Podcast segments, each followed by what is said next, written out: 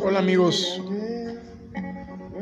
en esta ocasión quisiera platicar de David Páramo.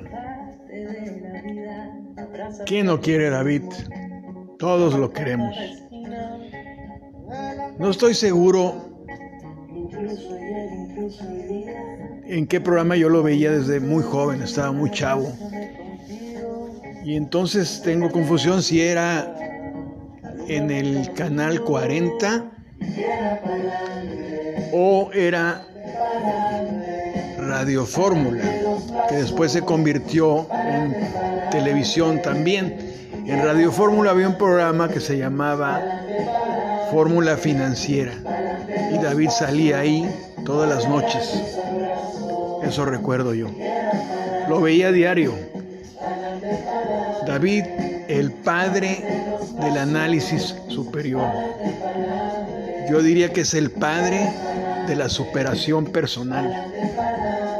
David ha pasado por todos, desde la pérdida de un hijo hasta lo que le acaba de pasar recientemente. Eh, tuvo un aneurisma, aneurisma y, y tuvo una reacción cuando iba manejando y, David ahora está muy bien.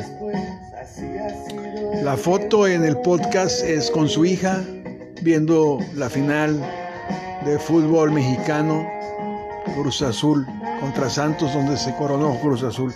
David es fanático del Cruz Azul. Y esa foto y ese momento y en donde en el hospital en la cama es emocionante y David merece que se hable de él. David es un luchador que ha salido adelante, un ejemplo para todos nosotros.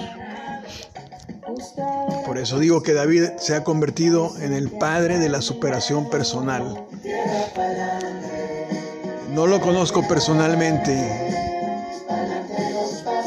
pero vaya un homenaje para él de respeto y admiración. Espero que pronto lo pueda conocer y estrechar su mano, dar un abrazo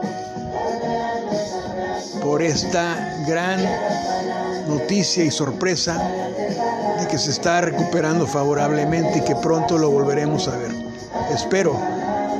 Lo veía todas las noches. De repente David cambió. Se ve que le metió durísimo al gimnasio y, y ahora era un gigante, un gigantón con tatuajes, pero le valía madre y salía en la tele con su playera, pero lo importante estaba dentro de él, en su cerebro, la inteligencia para analizar las finanzas de nuestro país. Vaya un abrazo fuerte para David Páramo. Felicidades por ese triunfo, ese campeonato que llegó en gran momento para impulsarte. Se me quiebra la voz, pero te admiro, brother. Eres un cabrón. Adelante. Felicidades.